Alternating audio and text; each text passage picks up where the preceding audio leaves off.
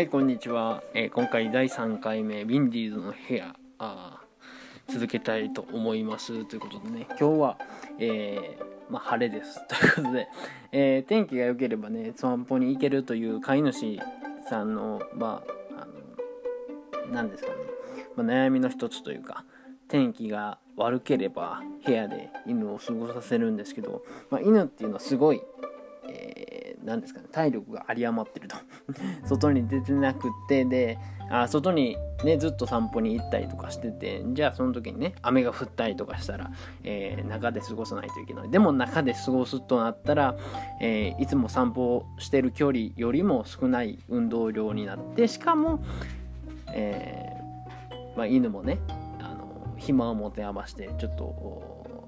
退屈になるという状況がなるんですけどまあ今日は晴れということでね、まあ、散歩も行けるんですけど。で、えー一つ報告。報告というか、えーちょうどウィンディがあ3回目のワクチンを打ったあ後です。ということでねすごい嬉しいです。ということで。まあそれまでにその3回目のワクチンを打つまでに、まあ、病気がかかってないってことすごいあの飼い主としてもそして犬としてもすごい、えー嬉しい限りだと思います。し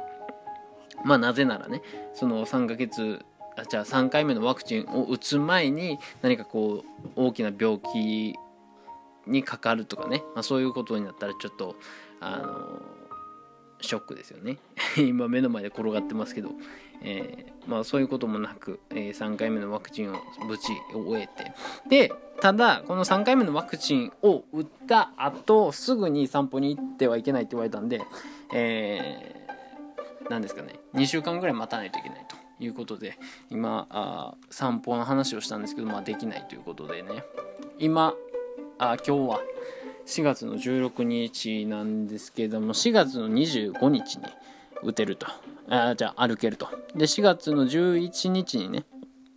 えー3回目のワクチンを終えたということで今ウィンではすごい、えー楽しそうにキリンを噛んでいますということで、えーはい。で今日何を話したいかっていうと、まあ、食事についてお話ししたいと思いますと。でこの便ではすごい、えー食欲旺盛でで食欲旺盛なのはいいんですけどじゃあどのぐらいのね適量というか、えー食事の量を考えなければならないと。じゃあ飼い主としてこれを考えなければならないかっていうと、まあ、そうではないと。でその僕が買ったペットショップのところからあ適切な量。その1ヶ月目はこのぐらいか、え1ヶ月目はこのぐらい食べないといけない。2ヶ月目はこのぐらいた食べないといけないっていうのを体重ごとに、えーなんですかねグラフにしてる紙をもらったんですけど多分ねどの飼い主さんもその紙をもらっていてでそれに合わせてやってたんですけどもまああの犬によってね、まあ、さっきも言った通り運動量も違うと。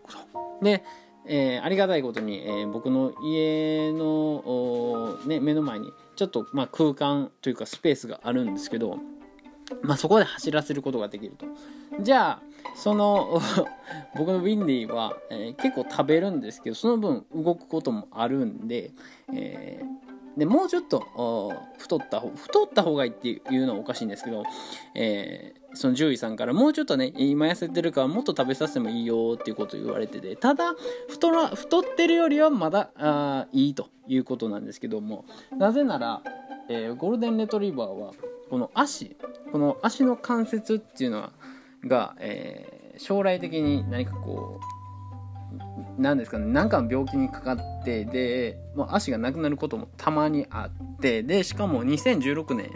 に、えー何か、えーどこかの研究どこかの研究なんですけど、えーその記事を見つけたんですけどどっか忘れてただ2016年に、まあ、70じゃあ68%のおゴールデンレトリバーががんで死亡すると。じゃあこれね足の関節と関係あるのかって言ったらまあ僕はね獣医さんでも何でもないしリサーチャーでもないし研究者でもないんで分かんないんですけどもそれでも子供の時に、えすごい走らせたりとか、えー無理な運動をさせるっていうのはすごく子供のゴールデンレトリバー、まあ、ゴールデンレトリバーだけじゃなくて犬の子供に対してはすごい、えーあまりよろしくない、影響がああるということを知って、まあ、それをね考えつつでも、えーあの外の環境に慣れさせるっていうのはすごい大切だなっていうこの複雑な時期を今あ超えてますということですごい、えー、なんですかね、まあ、大変っちゃ大変ですけど面白いっちゃ面白いですね。この散歩に行けないけどもどうやって運動させたりとか外の環境に慣れさせたりとかどうやって、えー、この日々の一日のルーティンを決めるかっていうのはすごい大切だなっていうことを思ってて。でそこで、まあ、食事っていうのは、えー、一つのターニングポイントになる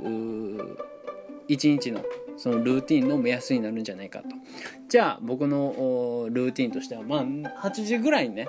まあ朝ごはんを食べてで1時半から1時から1時半ぐらいの間に昼飯を食べてで7時ぐらいに、晩飯を食べるということでね。えー、まあ、ルーティン化してるんですけど、まあ、それをね、知ってたら、えー、まあ、2週間、まあ、もう家に来て1ヶ月ちょうど経って、で、ウィンディも徐々に徐々にこの時間帯に飯が来るってことが分かってて、で、飯の前にはね、必ず寝るっていうのが、えー、うちのルーティンあのこの習慣に入ってるんで、まあ、寝た後に起きてで食べさせるってことをやってるんですけど。まあこういうことをやってたらあ犬も分かってきてじゃあ食事をすると。で食事を与えていたのがあ、えー、プロフェッショナルバランスっていうのを多分皆さんもね多分聞いたことあるんですけど、えー、これはあなんかこう基準に沿った安全なあすごい栄養素の豊富なみたいなね あのそういう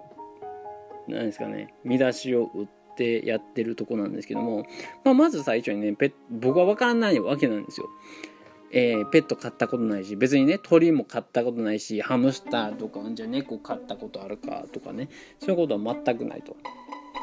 じゃあその上で、えー、僕がペットフードどうすればいいかっていうのを迷ってた時にやっぱりペットショップさんがね勧めてきたわけですよで、えー、大体の人がねいやお前ねそのペットショップに勧められたらねそのふあのドッグフードを提供してるのがそのペットショップでそのペットショップがペットああドッグフードをまあ、宣伝してるって形になってでそれね、えー、あるがままに聞くがままに、え使うっていうことを僕はやっててまあでもねもうこれは仕方がないなっていうことを僕は思ったんです。だってどれがいいか分かんないしじゃあ犬にその一つ一つの犬によって、えー、合ってる食事っていうのは必ずあるしじゃあその反対に、えー、合ってない食事っていうのもあると。じゃあこのプロフェッショナルバランスを食べてる犬まあたまにアマゾンとか見るんですけどまあ食べててね別に何も病気もないし何かこう変わったこともないしでしかも犬っていうのはやっぱり動物なんで食べ物食べてたら慣れてくわけですよじゃあ最初になんか、えープロフェッショナルバランスを食べてで下痢とかなんか吐いたりとかしたあ人も多分いてるんですけど僕のウィンではそそんなことないんですよ。ただそういうのを経験した犬でも食べ続けてたら、えー、やっぱり慣れてきてでそれが主食になっていくっていうのが、まあ、大体のプロセスだと思うんですけどもこのプロフェッショナルバランスがちょっとウィンディに合ってなかったの。別に悪いとは言ってないですよ。あの若干ね皮膚が乾燥すると。でこのウィンディを飼っている僕のこの部屋。この部屋っておかしいな。ウィンディを飼ってる部屋が若干ねあの、まあ、座敷なんで乾燥するんですよ。じゃあその乾燥を防ぐためにあのタオルをねあ水タオルを、23枚今釣ってるんですけど、まあ、そういうことをやってると湿度が上がると。でこれをやり始めたらちょうどねちょうど4日5日前ぐらい。ワクチン終わったすぐ後ぐらいなんですよ。なぜなら若干ね皮膚があ乾いてると。で若干フケみたいなのがね少しだけ出てきて。でこれはねあの治すためにはじゃあ食事を変えたりとかねしないといけないんじゃないかっていうことを、まあ、獣医さんに勧められて今ねサイエンなんとかサイエンス？なんとかサイエンスのドッグフードを今、えー、食べさせてるんですけど、えー、まあまあまだねまだ1週間も経ってないんで変化は見られないと。ただこのタオルを干しておくとすごいなんかこうやっぱり質感変わったなってことは正直思います。皮膚に関しては、まあ、まだあ分かんないです。なぜなら1週間1ヶ月以上、えー、プロフェッショナルバランスを食べてきていきなりねサイエンスを食べてなんかこう皮膚がこう蘇ったみたいなね そういうあのそんなことはまあないということでまあ少し待ってる状態ですということでね、まあ、サイエンスもね今あ最終1日目、えー、今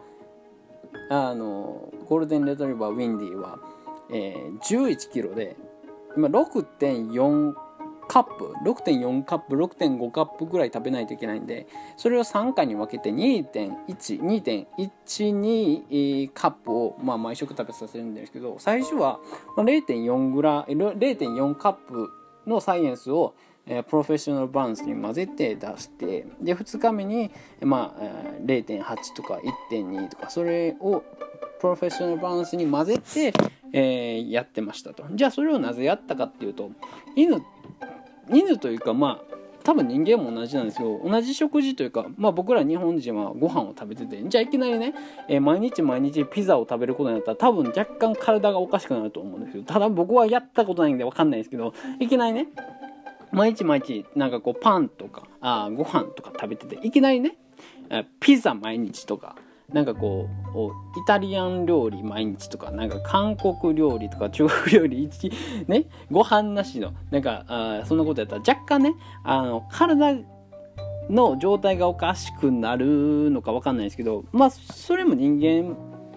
も多分なると思うんですよ。なんかこう物足りやんとかなんかこういやなんかあの食欲がなんか湧かないようになったみたいなそういうこともねあの あると思うんですけど犬もそういうことがあると。でちょっとずつやっていかないといきなり変えたところで犬は、えー、いきなり、えー、ね、一日一日食べてるやつをいきなり変えたらなんだこれとなんだこのフードっていうことになって食べなくなるわけですよ。でそれで飼い主さんがあこの犬は、えー、うちの犬はねなんかこのフードはあのあんま好きじゃないなってよくよくじゃないけどたまに聞くんですけどあれっていうのは多分いきなり出したからですよね。多分。いきなりこうプロフェッショナルバランスを1ヶ月ずっと食べてて。であこれこれねこのドッグフードがいいと聞いたんでこれをいきなりね犬に差し出したらねびっくりするわけですよ。なんだこれと。いつも食べてるやつと違うと。じゃあそれで飼い主さんがあれ？おかしいなと。うちの犬全然食べやんのと。アマゾンのレビューでね、なんか好きな犬が、あ、あ、犬はこのドッグフードめっちゃ食べるとか、すごい食欲旺盛になったとか、すごいなんか皮膚の乾燥状態が良くなったとか聞いたけど、えー、うちの犬はなんか全然好きくなかったっていうのを聞くんですけど、あれは多分、いきなり出したからだと僕は思うんですよね。で、それをね、防ぐために、えー、1日目0.4とか0.8 1.2で今4日目、えー、今5日目ぐらいかな。今5日目でやった半分ぐらい、えー、出してでもあ食べてであのうんちの状態もまあ別に別に変われないと。下痢もないし別に入ったこともないし徐々に徐々にね体が慣れていったんだなっていうのを、えー、すごい思います。で最初のね0.4カップ目若干ね若干うんちの状態があ柔らかかったけどでも今5日目えー、すごい調子いいなっていうことでなんかこううんちの状態見たらあすごいいいの出てんなっていうのを あの、まあ、確認してるんでまあまあまあまあ徐々に徐々にね。いきなり出さいきなりそのドッグフードを変えずに、えー、徐々に徐々に、えー、シフトを変えていくっていうのはすごい大事なんじゃないかなっていうことをすごい思いますということでね。ただね、えー、食事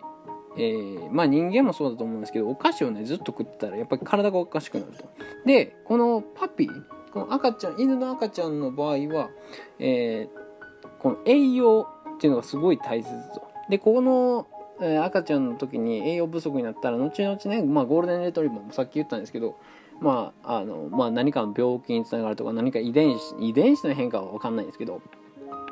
まあ、そういうこともあるんじゃないかなっていうことを思っててで、えーね、たまに、えー、動画とかなんかあインスタ？とかでね。生食？生肉とか与えてるんですけどあれはすごいいいいいって聞きますね。じゃああのじゃあ今このパピーのねウィンディ君にそれを変えるとなったらすごい大変になってきますと。なぜなら栄養素が分かんないんですよ。じゃあこれね犬の栄養素と人間の栄養素と違うんですよ。じゃあ例えば多分これちょっと話それるんですけどチョコレートって人間食べれる時間なんですがでも犬ってチョコレート